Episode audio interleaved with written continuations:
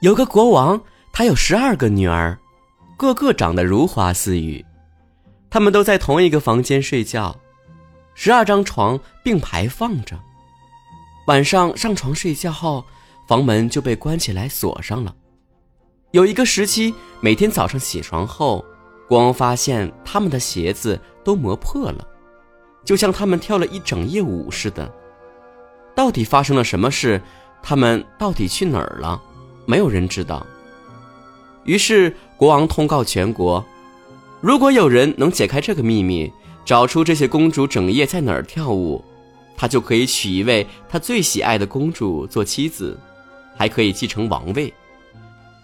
但要是这人在三天以后没查清楚结果，他就只能被处死。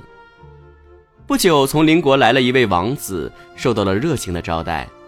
晚上，他被带进了一个房间里，这房间正是公主们卧室的隔壁。为了能听到可能看到发生的一切，他坐下后将房门敞开，一刻也不停地注视着。可不久，这位王子就睡着了。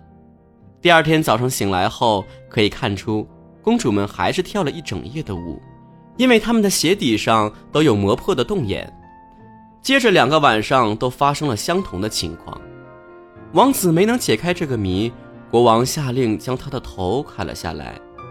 继他之后，又有几个人来试过，但他们的命运和这位王子一样，都没有找出结果而丢了性命。恰好有一个老兵经过这个国王的领地，他在作战中受了伤，不能再参加战斗了。一天，他在穿越树林时遇到了一个老婆婆，老婆婆问他要去哪儿啊？这位老兵回答道：“我也不知道我要去哪儿，该干什么去。”接着又自我嘲弄地说：“也许我该去探听那些公主是在哪儿跳舞才对，这样的话，将来还可能当国王呢。”老太婆一听，说道：“对对，这不是什么难事儿，只要留心不喝公主给你的酒之类的东西。”并且在他们要离去的时候，你装作睡熟了就成了。临别，他送了他一件披风，说道：“只要你把这件披风披在身上，他们就看不见你的踪影了。然后你就可以跟着公主到他们去的任何地方。”老兵听了这些忠告之后，决定去试一试自己的运气。他来到了国王面前，说他愿意接受这项冒险的任务。和其他应试的人一样，他也受到了热情的款待。国王还下令把漂亮的王室礼服给他穿上。到了晚上，他被带到了外室。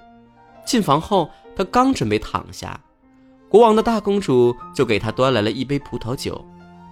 但这位老兵悄悄地把酒全倒掉了，一滴也没有喝下。然后躺在床上，不久就大声的打起鼾来，好像睡得很沉似的。十二个公主听到了他的鼾声，都开心的大笑起来。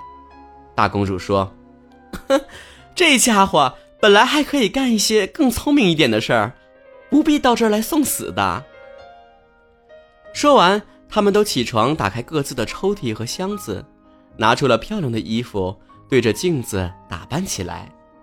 这时，最小的公主说道：“我感到有些不对劲。你们这么兴奋，可我觉得非常不安。我想，一定有不幸的事情将降临在我们头上。”你犯什么傻呀？大公主说：“你老是担心这儿，担心那儿的，难道你忘了那么多王子都想窥探我们，结果都徒劳送命去了吗？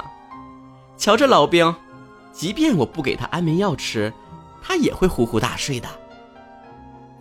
公主们打扮完毕之后，再去看了看士兵，只见他鼾声依旧，躺在床上一动也不动。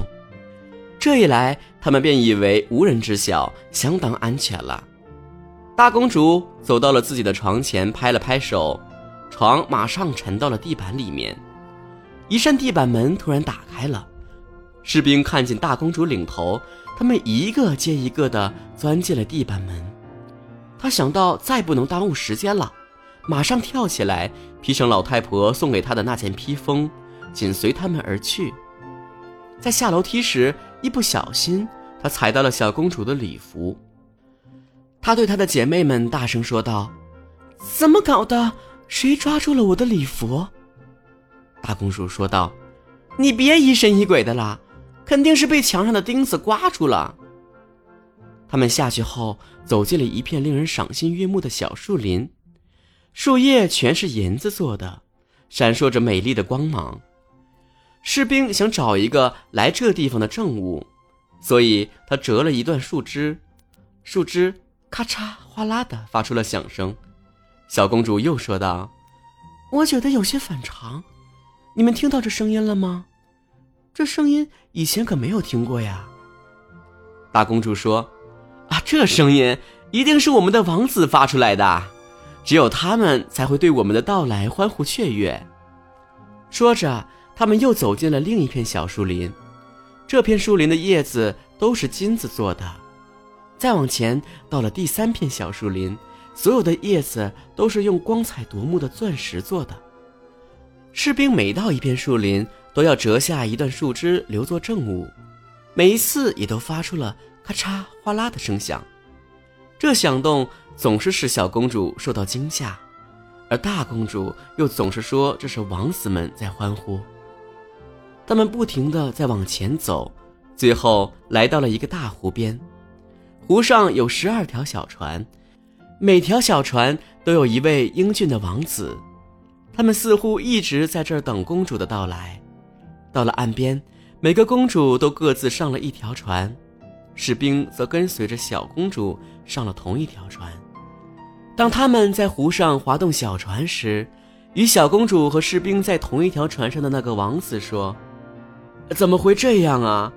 好像这船今天特别沉似的。我尽力划动，船都没有平时前进的那么快了，我都累坏了。”小公主说：“这只是天气有些暖和，我也觉得非常热。”湖泊的对岸矗立着一座美丽的宫殿，宫殿里灯火辉煌，从里面还传来了愉快的音乐，有管声和号声，还有喇叭声。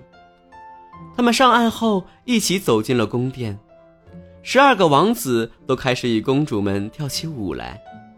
他们一直看不见那位士兵。士兵跟着他们一起跳舞，他们也不知道。每当有公主端起葡萄酒时，士兵总是暗暗上前将酒喝完。待公主把酒杯端到嘴边时，杯子已空了。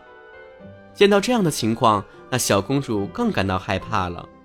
大公主却老是要她不要作声。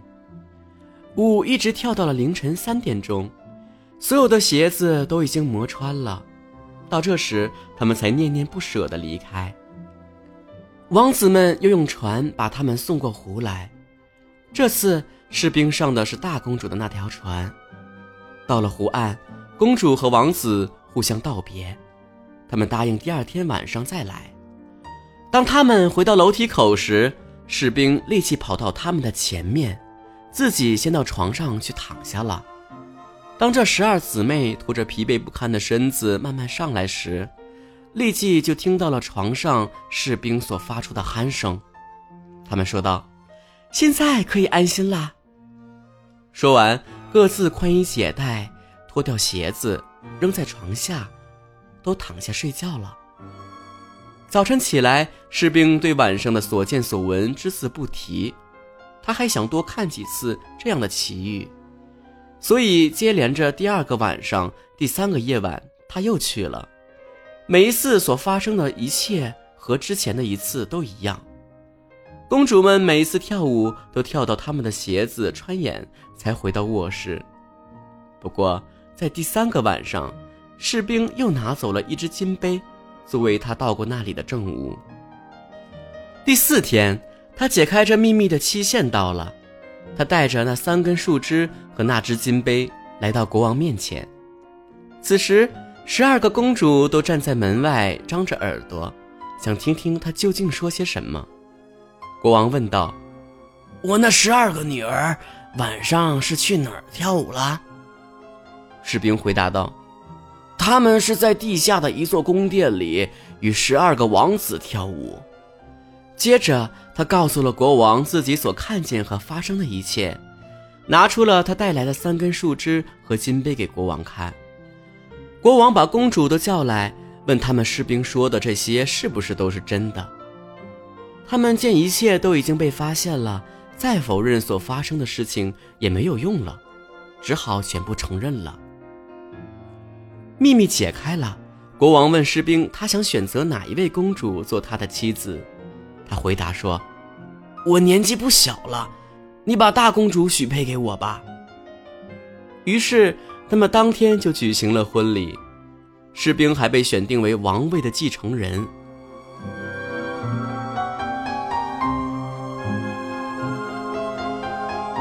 各位小朋友们，曹晨哥哥给大家讲的格林童话，你们还喜欢吗？祝大家儿童节快乐，能够健健康康、快快乐乐的长大。